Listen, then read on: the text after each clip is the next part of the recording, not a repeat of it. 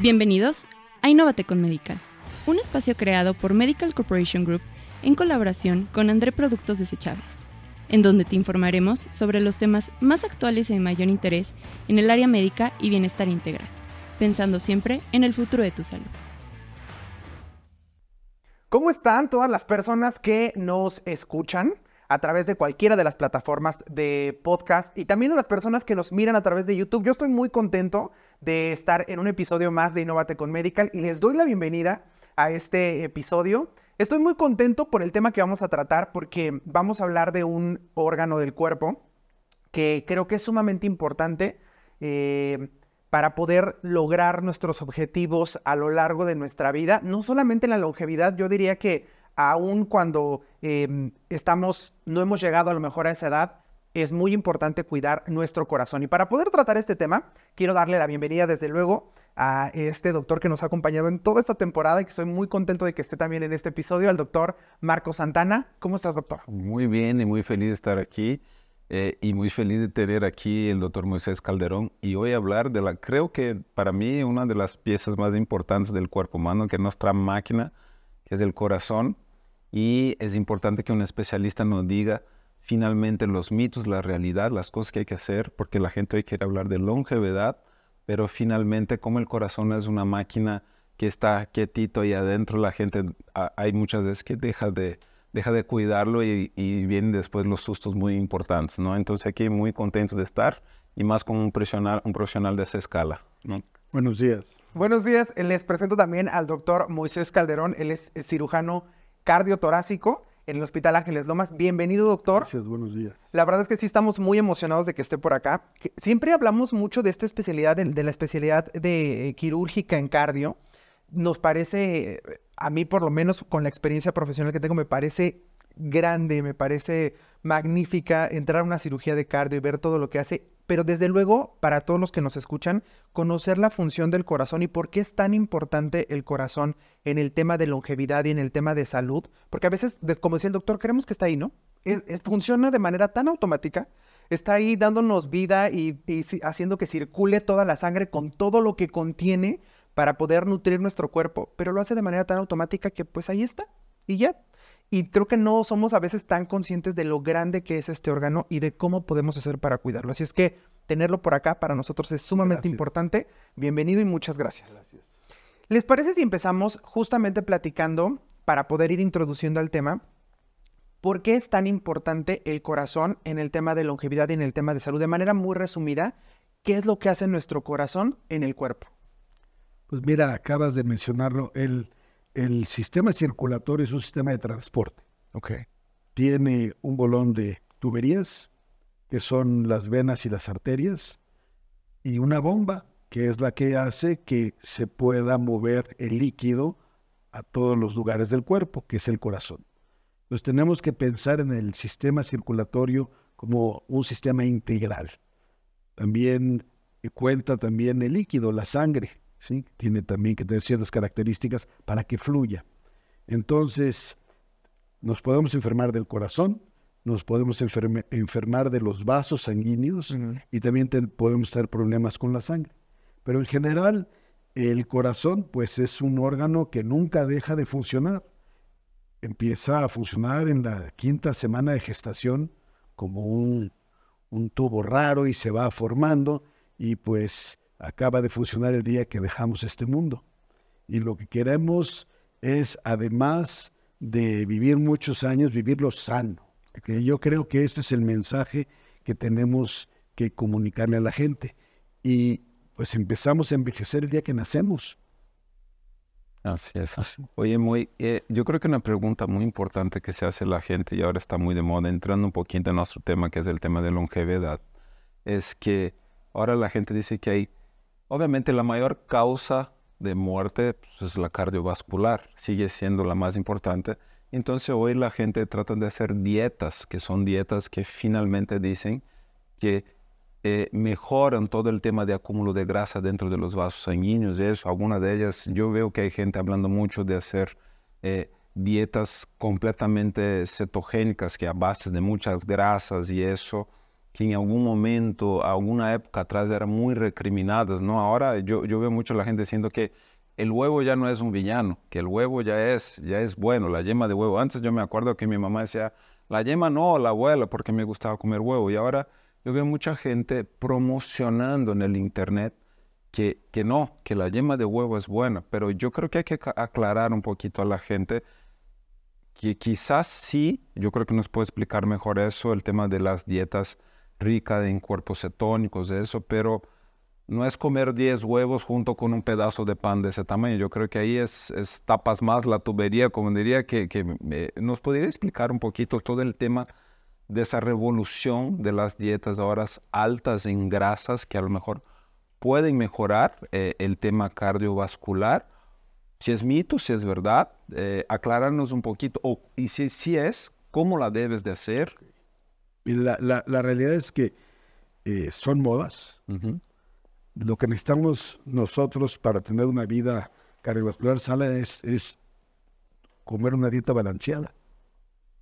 Las proteínas animales están asociadas al desarrollo de aterosclerosis, que es la enfermedad cardiovascular más común, la que hace que se tapen las arterias y nos den infartos o tengamos infartos cerebrales o se tape la circulación de las piernas y acaben los pacientes amputados. Esto va mucho de la mano con una gran enfermedad que hay en el país, que es la diabetes. Son estos problemas que llamamos cardiometabólicos. La realidad es que tenemos que comer pocas proteínas, pocas grasas, también pocos carbohidratos. Si estos Monster Chocolate Cakes, pues no existían en la naturaleza, tenemos que tratar de comer las azúcares que existen en la fruta, y entonces lo que se recomienda es eh, la dieta mediterránea. Ese es desde el punto de vista cardiovascular, es la dieta más sana que hay. Y lo que le decimos a los pacientes es, no hagas cosas extrañas. Eh, los excesos son malos hacia los dos lados. Tendemos a que sea una dieta mediterránea. Eh, justo en este mismo eh, tenor, ahora no, no de la dieta, sino del ejercicio, donde también hay muchas recomendaciones y muchas este, cosas que se han puesto en tendencia y que son virales sobre hacer ejercicio. En este afán justo de atacar enfermedades como la diabetes, como la obesidad, hay una gran campaña sobre el ejercicio para mejorar la calidad de vida, para mejorar la salud del corazón y la salud en general. Pero también hemos visto casos donde el exceso de ejercicio puede traer eh, ciertos problemas. Y aquí me gustaría juntarlo justo con el tema de consumir proteínas, porque muchas personas que hacen ejercicio dos horas al día y que quieren tener este, este cuerpo y tener el crecimiento muscular, consumen proteína eh, suplementada.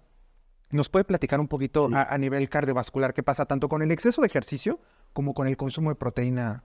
El, Parte del exceso de ejercicio es, eh, la consecuencia de que nuestra generación, de unos 30 años para acá, no nos movemos.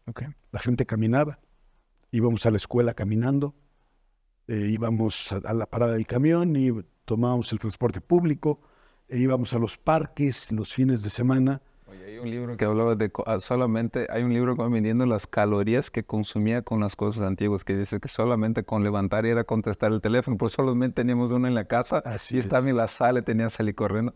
Y va calculando, las televisiones no tenían control remoto, tenías que Y va calculando, la, y, y, y, es finalmente abismal y asustador la cantidad de calorías que dejamos de consumir en el año con todas esas cosas del cotidiano que se sacaron por la tecnología. Entonces, eh, el, ejercicio viene a sustituir nuestro estado de sedentarismo consecuencia de la evolución eh, de la tecnología. Sin embargo, eh, la gente quiere adquirir ciertas condiciones o condición física de un día al otro. Y es un proceso. Esa es una temática que tocamos mucho y nos gustaría que hable un poquito de eso, porque ahora aparecieron los famosos nuevos programas rápidos de retos de 40 días, 40 minutos. Eh, eh, entonces, ¿qué piensas, Moy, de, de, de, todos esos retos? Yo siento, porque yo ya me metí en algunos de esos retos y, y, finalmente he salido a la mitad. Soy una persona que me gusta ese ejercicio, pero de sentirme lastimado, no solo articularmente del cuerpo, pero de repente sientes que entras de repente en una revolución cardíaca que es de 0 a, a 200 por hora y dice, no sé si eso es bueno para mi corazón. Digo, yo como médico yo sé que no es bueno, pero imagino una persona que entra en un programa de ese, va y lo paga todo feliz de la vida, mañana vengo, está sin hacer ejercicio dos años y digo, no, no, no, ahorita en 40 días voy a solucionar lo que no hice en dos años y me da mucha preocupación. ¿Qué pasa con el corazón de esa persona que tiene dos años? ¿Nos puede explicar un poquito? Primero es que no sabemos cómo está. Acuérdense que hay dos tipos de enfermedades cardíacas, las congénitas que fueron con las que nacimos y las adquiridas. La, el, el hombre en especial, el hombre regresa al doctor cuando se enferma. La mujer va al ginecólogo. Entonces, por lo menos el ginecólogo le toma el pulso, le toma la temperatura, le pone el estetoscopio. Los hombres dejamos de ir al pediatra y aparecemos graves en un hospital a los 30 o 40 años de edad. Entonces, no sabemos si tenemos carga genética para tener una enfermedad cardiovascular y ya tenemos aterosclerosis coronaria y no nos hemos dado cuenta. Entonces, hemos tenido familiares de médicos, esposos de médicos o médicos que se inscribieron al día al reto 54 y en el día 1 los trajeron infartados en una ambulancia al hospital porque nadie los evaluó. Y un electrocardiograma pues, no sirve para nada. Son 20 milisegundos, una foto del ritmo cardíaco en ese momento.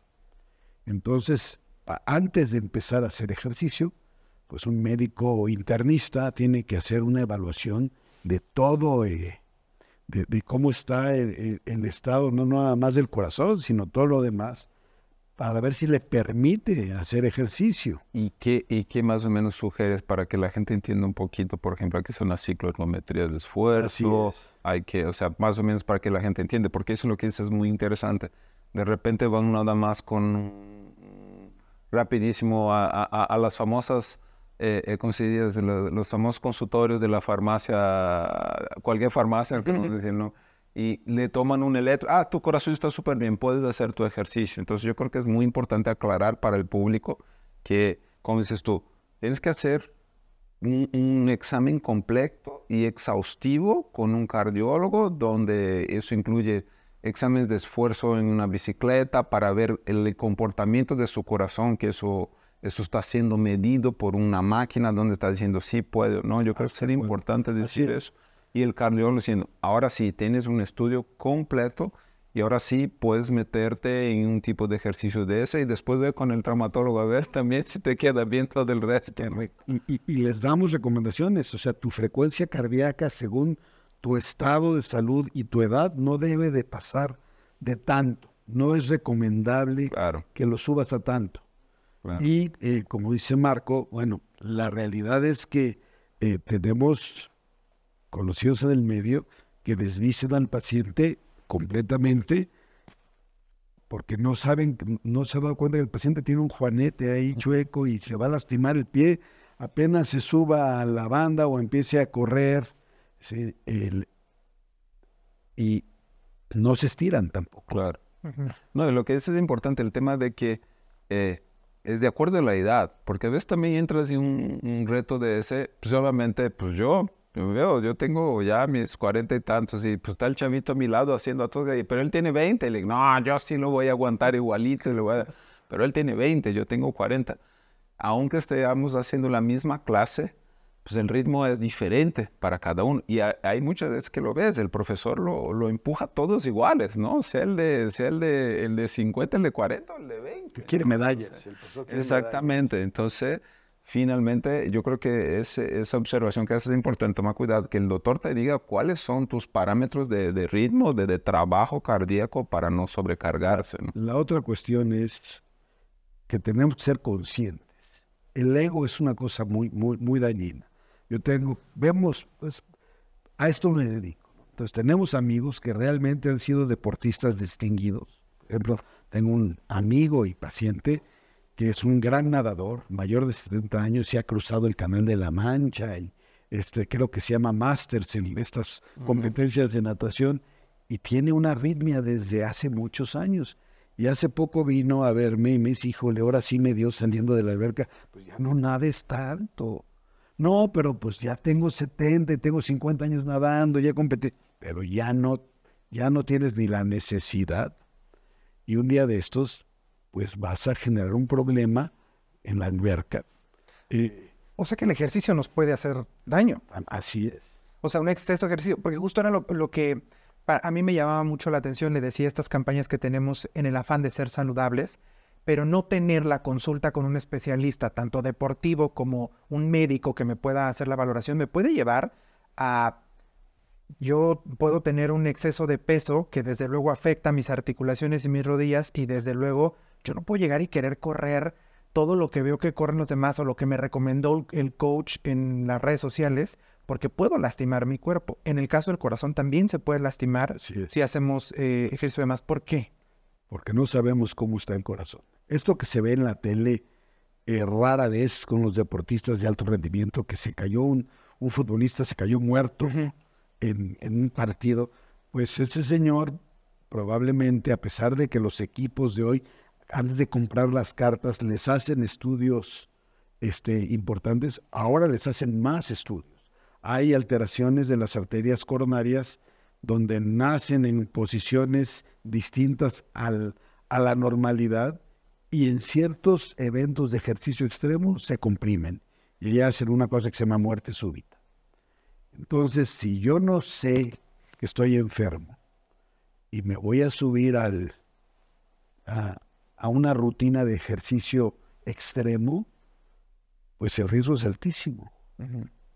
Ahora, es- esto no aplica para esta recomendación de caminar 30 minutos. Digamos, eso tampoco es- eso No. no hace daño, no hace daño. No. Es para estas personas que queremos, obviamente, tener una vida más saludable, vamos a cambiar nuestra dieta, vamos a empezar en esta onda de quiero mejorar mi, mi salud, voy a hacer ejercicio y me voy a aventar desde el primer día dos horas y media y de eso le voy a incluir 40 minutos de correr. A esas personas son las que es, deberíamos... pero yo creo que va más allá. Ok. O sea, queremos vivir lo que nos toque vivir sanos Exacto. y queremos vivirlo bien. Con la cantidad de hipertensos y diabéticos que tenemos en nuestro medio y las cargas genéticas, independientemente o no si queremos hacer ejercicio o no, necesita alguien valorarnos. Claro. Exacto. Sí, es cierto, es cierto. Independientemente de que vayamos a empezar o no. Creo que eso es lo más importante lo que sea, porque yo creo que es un conflicto, co- hablando un poquito de- del, del caso que nos platicas de tu amigo, creo que es más conflictivo para los atletas, que son atletas desde joven, y, que yo creo que llega a una cierta edad y que le diga, Saque, tienes que bajarle al ejercicio, entonces la, la pregunta es, ¿cómo y por qué? Si hice ejercicio toda mi vida, ¿por qué ahora lo tengo que bajar? Entonces yo creo que eso es ahí sí un punto de interrogación donde es importante explicar a la gente de por qué llega un dado momento, por más que haya sido atleta de toda la vida, ese ejercicio eh, puede empezar a ser dañino más que ayudar a tu cuerpo a ir más lejos, ¿no? Entonces yo creo que eso finalmente, como dices tú, tiene que ser acompañado de un... Porque no hay forma de decir, o si hay un algoritmo que podemos hacer muy donde digo, oye, llego a mis 60, tengo que bajar 20%. de- Hay un algoritmo que puede Hay, decir nosotros, 20%, llego a mis 70, tengo que bajar un 40%. E- Es personalizado. Ok. Lo subimos al, al cicloergómetro. El cicloergómetro Es una bicicleta Ujú. este, que, se, que se, se utiliza con cargas eh, de fuerza Ok. para ah, hacer esfuerzo y al mismo tiempo se está tomando un electrocardiograma de 12 derivaciones, se está checando la oxigenación, pero con un ultrasonido cardíaco de alta resolución, con un software muy sofisticado, se está viendo cómo se mueve el corazón y cómo tenemos una serie de alteraciones en el músculo cardíaco durante el ejercicio. Y entonces, sí hay tablas. Para tal edad, tu frecuencia cardíaca máxima, máxima debe ser 160, por decir algo. ¿Sí? Pero 160 es un sprint al final de la carrera. Entonces, hacemos el estudio del paciente y determinamos que para ese corazón, en esas condiciones, no es recomendable que suba más de 140, media hora, por decir algo. ¿Y a cada cuánto tiempo eh, le sugieres a la gente que haga eso? Dependiendo de qué edad, lo vas acortando los tiempos de, de Si hacer? tiene factores de riesgo, se hace una vez al año. Ok. Si no tiene factores de riesgo, se hace una vez cada tres años. Factores de riesgo como... A ver, si, si, si tengo sobrepeso, di- dislipidemia, o sea, eh, el colesterol alto, si fumo, si tengo diabetes, si tengo hipertensión, entonces, si tengo, mis, dos de mis hermanos se han infartado, mis padres se murieron de problemas cardíacos, entonces ya, ten- ya, ya soy un enfermo cardiovascular por la diabetes y por la hipertensión. Entonces, tienen que estarme checando.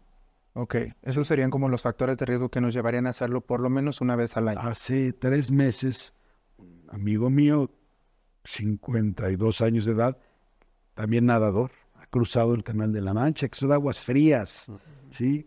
Toda su vida ha hecho ejercicio.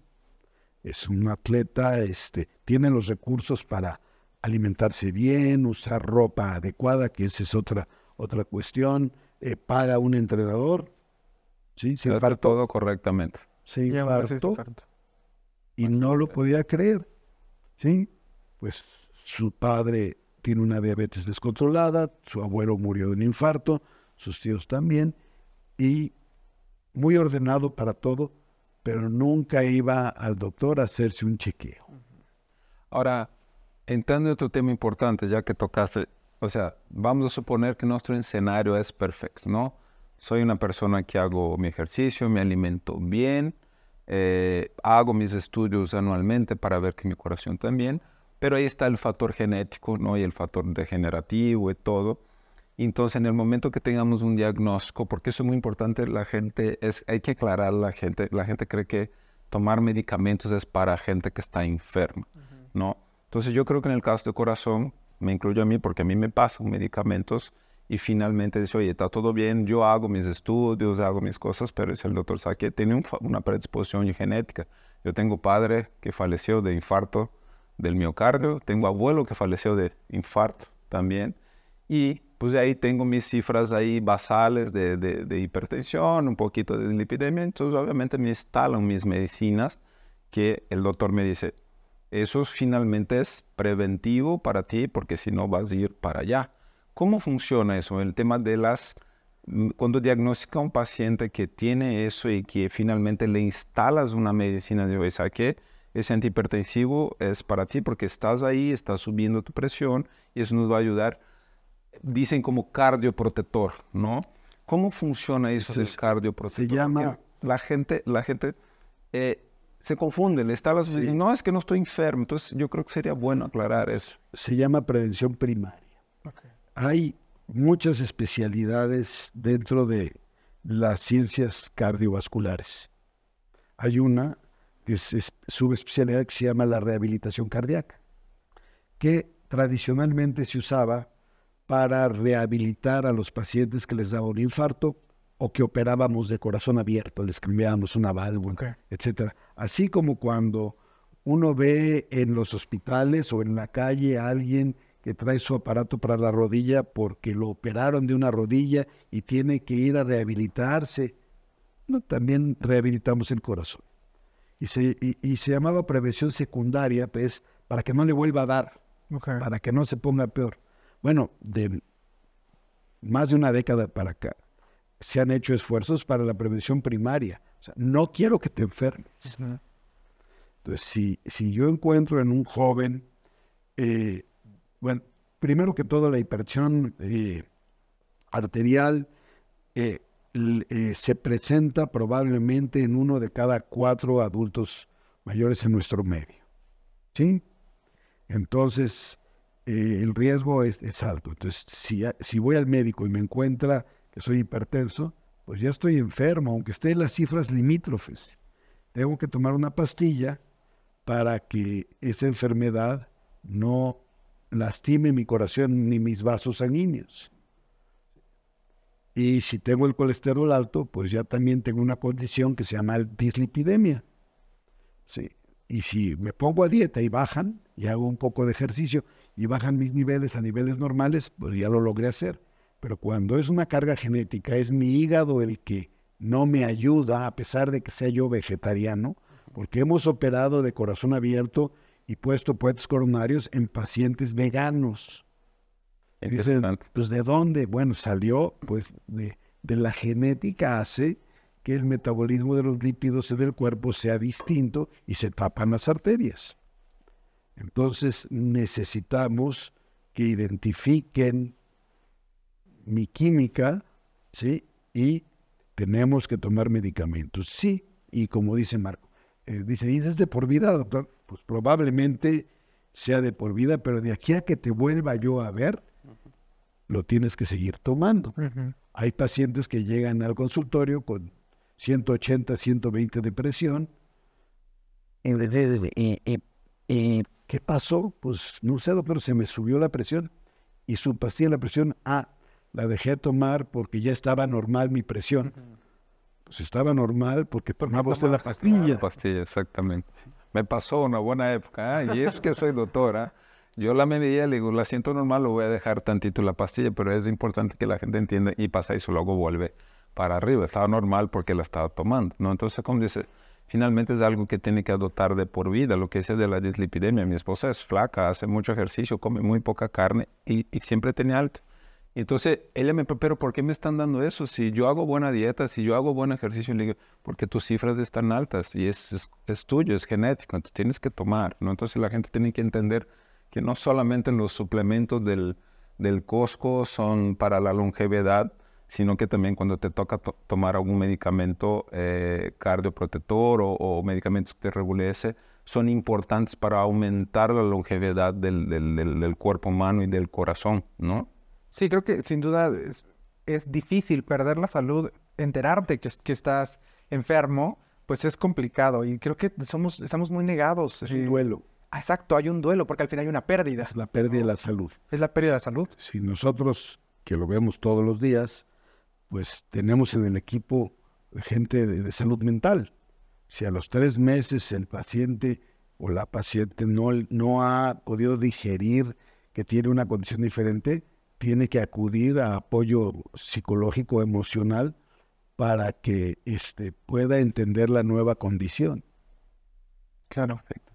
Y otra pregunta importante que nos hace siempre, ya pasado en la actualidad, que yo creo que es obviamente el famoso estrés, ¿no? Que la gente confunde. Yo, ¿Qué tanto eso? Porque yo viví eso mucho cuando hacía triatlón. Yo tenía amigos que iban a las 5 de la mañana a entrenar en Sedón con nosotros, entrenábamos tres horas, entrenaba súper, pero finalmente el cuate es un, saliendo de ahí, entonces dice, con eso ya estaba prevenido todo, ¿no? Pues hice mi ejercicio, comí bien, pero a partir de ahí iba a meterse un estrés muy grande porque corredor de bolsa de valores, está con cinco teléfonos, hablando, discutiendo con todo el mundo sin parar, sin comer.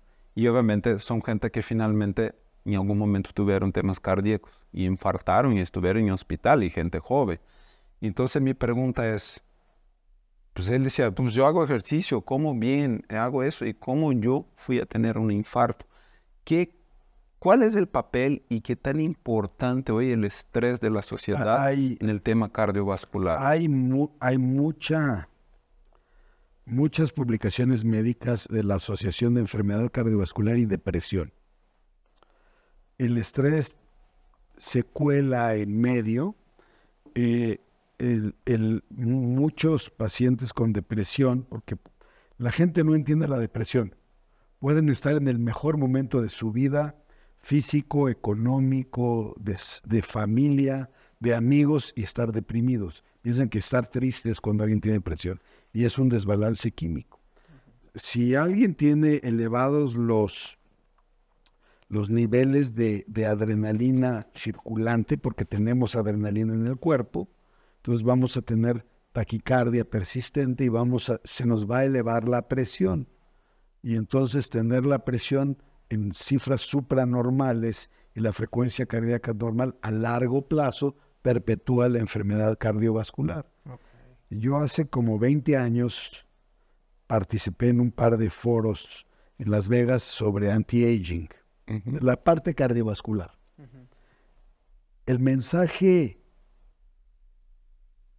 muy simplista, es trata de dormir mínimo siete horas diarias, trata de hacer ejercicio moderado, trata de tener una, una dieta balanceada, tienes que tener ratos libres que no le puedes quitar a tu sueño. Ok. ¿Sí? Los, rat- los ratos libres no involucran tus horas de sueño. De sueño. Ok. Un poco de alcohol, o sea, de vez en cuando una copa de vino, ¿sí? Y tratar de tener un entorno social lo menos tóxico posible. ¿sí? Es bien difícil, pero también es bien fácil. Es que de eso hablas, ¿no? Es que, ¿por, por qué van todas esas preguntas? Es que quiero que llevemos a eso, ¿no? Justamente acabo de resumir todo lo que empezamos en el capítulo, ¿no? Porque la medicina nueva preventiva habla de lo importante que es tu entorno para tu longevidad, más que tu alimentación, más que... tu- porque decía, a ver, incluso hacía con, eh, balances entre la persona que no tomaba nada de alcohol, que comía bien, que, pero vivía en un entorno de estrés, y la persona que a lo mejor tomaba un poco de alcohol, digo, moderadamente, no es que estamos induciendo nada, moderadamente, como si una copita de vino, otra, que de repente comía un poco de, de comida un poquito más chatarra, más grasosa, que hacía un ejercicio moderado, poco, pero estaba en un entorno donde el estrés no era un factor importante, esa persona tenía mucho más longevidad que la persona que hacía una buena cantidad de ejercicio, que no comía nada de grasa, ¿no? Pero no dormía bien y estaba en un entorno de estrés. Entonces lo que dice, las cosas que me leí es que la medicina no es que el, el entorno de estrés tiene un papel muy importante en la, en la, en la longevidad. Esto se observa. En, en América Latina hay pocos estudios. Sin embargo, en Europa, donde reina la seguridad social, prácticamente no hay medicina privada. Entonces, ellos tienen Big Data, que es la parte más, más valiosa probablemente, el Big Data. En las comunidades suburbanas de Europa, la gente vive bien muchos años, todos fuman. Curiosamente, que probablemente es de los peores problemas que tenemos en la humanidad. Fuman, beben, pero hacen siesta todos los días, comen desordenado, Ujú. sí, caminan, no andan con el celular en la mano, no usan mucho el auto. eh, son son, son eh, poblaciones pequeñas Ujú. don- y, y en el verano cierran y se van de vacaciones y se ha visto que esa población vive muchos años. muchos años más. Yo creo que es un mensaje muy importante para todos, ¿no? Porque finalmente nosotros estamos mucho en el tema de, eh, muy clavados en el tema de que si hago mucho ejercicio, si como bien, si como sano, no tomo alcohol y no da, con eso aseguro mi boleto a la longevidad, Ajá. ¿no? Entonces yo creo que aquí no es una inducción, ni estamos diciendo que, que no haga nada y fumes y tomes, pero finalmente es, a mí me llama la atención, a mí me abre el ojo, que si, yo creo que finalmente volvemos a lo mismo, es una, un, un dosaje entre todo, obviamente siempre apoyado de un profesional y hacer las cosas bien, ¿no? ¿Cómo ves tú, Iván? Sí, completamente. A mí me, llama mucho la atención lo importante que es siempre comprender cómo funciona eh,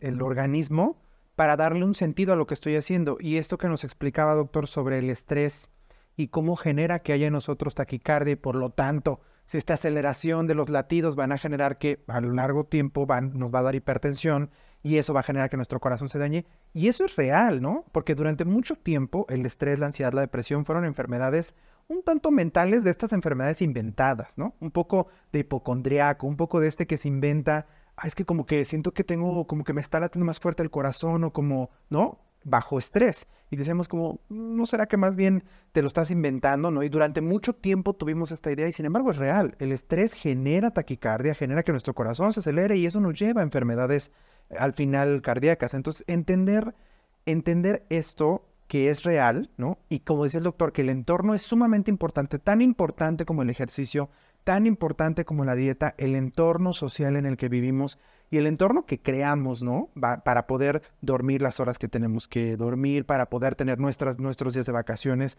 para poder tener nuestros días de dispersión, etcétera, también es sumamente importante porque campañas de ejercicio y de alimentación ya vemos por todos lados, ¿no? Sí, pero lo que dice Marco, pues es, el, es la piedra angular. Exacto. O sea, por, por, ese- por- por decir algo, desde el punto de vista no de violencia, sino sano.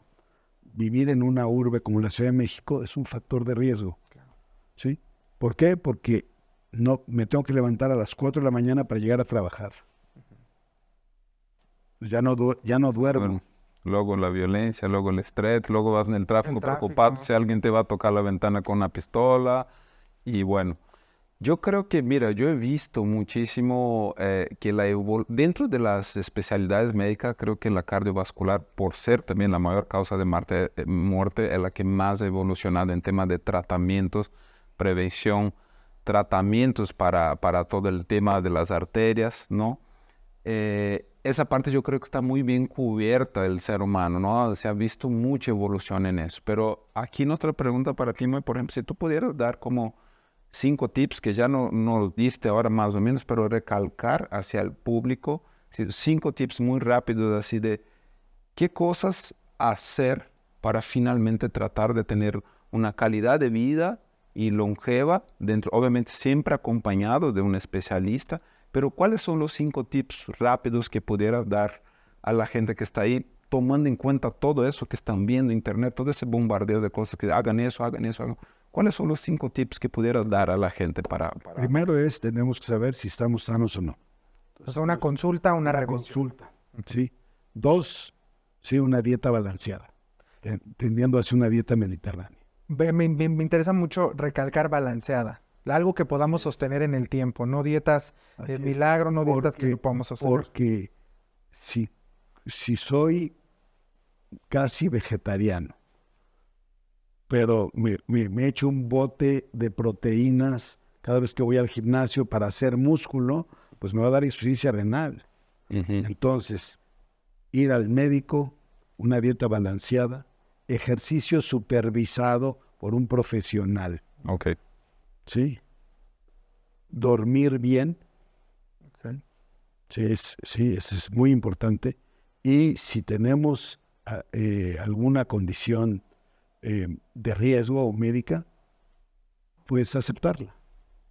Es- Tratarla, aceptarla y tratarla. Sí, aceptarla para más importante. tratarla. Y con eso yo creo que es muy buen tip. Yo pienso en eso. Acláranos un poquito el tema del, del- no mucha gente sabe, el tema de la dieta. Son dietas, en el caso que dices, la- son dietas que son hipocalóricas, ¿no? Dietas que son un poco de todo. Ellos Le- hacen dietas granos, muchos granos, Ah, sí, semillas. sí, semillas, eh, tratar de comer muchas legumbres y vegetales, sí, pocas proteínas animales, de preferencia pescado, pero eso no quiere decir que no me pueda yo comer una carne o, Claro. o si me invitan a un, una fiesta no me pueda yo tomar un taco de chicharrón en salsa verde. Claro. Sí, pero es un día en una fiesta y sobre todo cuidar los azúcares. El jugo de naranja tiene una cantidad de azúcar. Entonces, en un país donde estamos llenos de problemas de sobrepeso y diabetes, entonces piensan que están comiendo sano. Entonces, tenemos que conocer lo que comemos. Es Exactamente. que nos han vendido los zumos, los jugos, Claro, nos han vendido como saludables durante mucho tiempo, dejando de lado lo rico de la, o sea, me refiero a lo saludable de la, de la fruta, que es la fibra. Eso está muy padre porque uno de los capítulos que vamos a hablar eso es con una nutrióloga muy buena, excelente, y ella viene justamente a hablar de eso, de cómo comer bien, no, no cómo hacer una dieta así, una así, sino cómo, cómo tú conoces lo que comes, ¿no? Porque Exacto. yo creo que en el momento que conoces lo que comes, decides lo que vas a comer. No es, no es que yo te imponga, vas a comer eso, ¿no? Sino digo, yo te digo eso, eso, eso, eso, eso, y tú decides cómo vas a comer tomando en cuenta ese tipo de dieta. Y el tema de dormir bien, ¿cómo lo puedes dormir bien? Porque, por ejemplo, yo tengo en mi, yo tengo, por ejemplo, en mi especialidad que operamos mucho a la gente del- de la nariz funcionalmente, respiratoria, y lo vemos, hacemos pruebas funcionales, la persona no respira bien por la nariz, y me dice, Marco, es que duermo 10 horas por día. Le digo, pues es- sí estás durmiendo 10 horas, pero no estás durmiendo bien. Del sueño, roncan. Exactamente, tenemos que corregir algunas cosas. Yo creo que dormir bien hay que hacer un hincapié que es, obviamente, cuando dice dormir entre 7 y 8 horas, pero bien dormidas, ¿no? Porque hay gente que duerme 10 horas, pero no está durmiendo bien por algún otro factor. Entonces es importante que sean 8 horas de sueño, como dices tú, no pausadas, no con cosas en la cabeza, no con el estrés del celular al lado. Hay, mucho, hay muchos estudios ahora que es que solamente con que tengas el celular ahí al lado en el buró, ya no entras en tu ciclo del sueño perfecto. Es que tu celular lo tienes que dejar Lejos. eh, lejos en el baño, en la hora de dormir, más nosotros los doctores, porque siempre estás ahí y es cierto, eh, duermes, pero tu, tu subconsciente está conectado ahí a la, a la maquinita del celular. Entonces también vamos a traer a alguien que va a hablar sobre eso en algún capítulo, sobre el tema del sueño, como del sueño perfecto, el sueño ideal para la longevidad.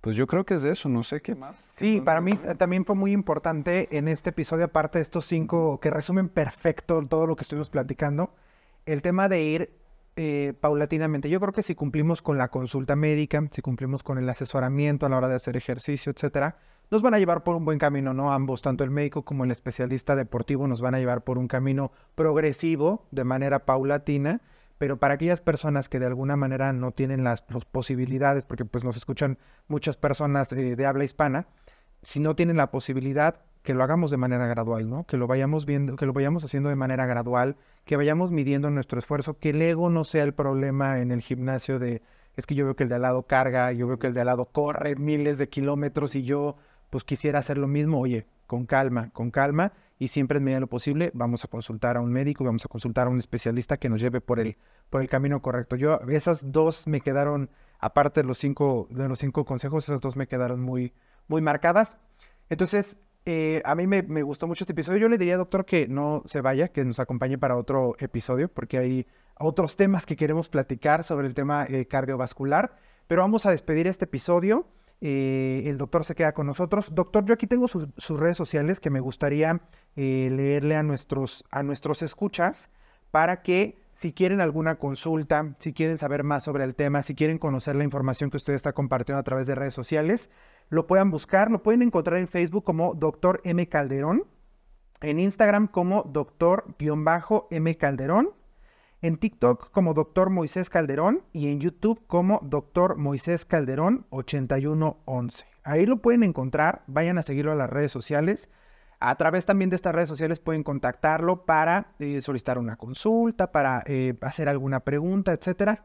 Esas son las redes sociales del doctor. Y el doctor Marco, ¿dónde lo podemos encontrar? Igualmente, nuestras redes sociales todas son doctor Marco Santana. Sí, obviamente nosotros estamos en el tema de la cirugía plástica, pero también como en el tema funcional. Nos interesa mucho todo ese tema, ¿sí? Y es eso, la verdad, feliz, muy buena, muy buena plática, sí, sigue aquí con nosotros, doctor. Yo creo que hay mucho que hablar ahora de algunos otros temas que están muy polémicos ahora en la red, ¿no? Pues ahí dice, me gustó mucho la plática. Cuiden mucho su corazón, por favor. O sea, no es cualquier cosa que venga en el internet. El corazón es una máquina que se puede saturar y de una hora para otra dice, ya no quiero y se puede apagar. No. Entonces es muy importante cuidarla. Sí, sin duda. Vamos a, vamos a cuidar nuestro corazón. Ahí están las redes sociales de, de ambos. En el caso de, de, la cirugía plástica, que es también un tema muy integral y del que también hablaremos en, en otro episodio.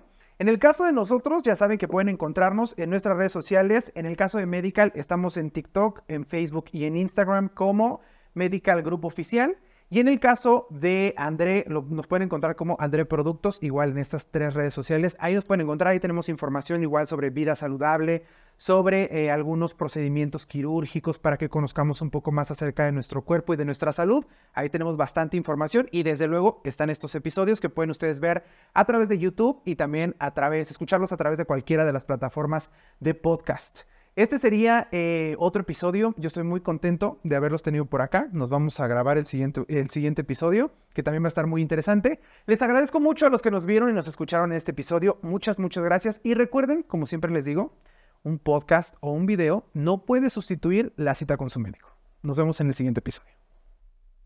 Si te ha gustado este podcast y quieres más información, síguenos en nuestras redes sociales, arroba Medical Group Oficial, y en nuestro canal de YouTube, arroba Medical Corporation Group. No olvides suscribirte y darle clic a la campanita para enterarte de nuevos episodios. Te recordamos que este podcast está hecho en colaboración con André Productos Desechables y puedes encontrarlos en redes como arroba andreproductos. El contenido de este podcast o video no pretende sustituir la consulta con tu médico, no se debe considerar como consejo médico y no tiene tal finalidad. Producido por Medical Corporation Group y Andre Productos Desechables.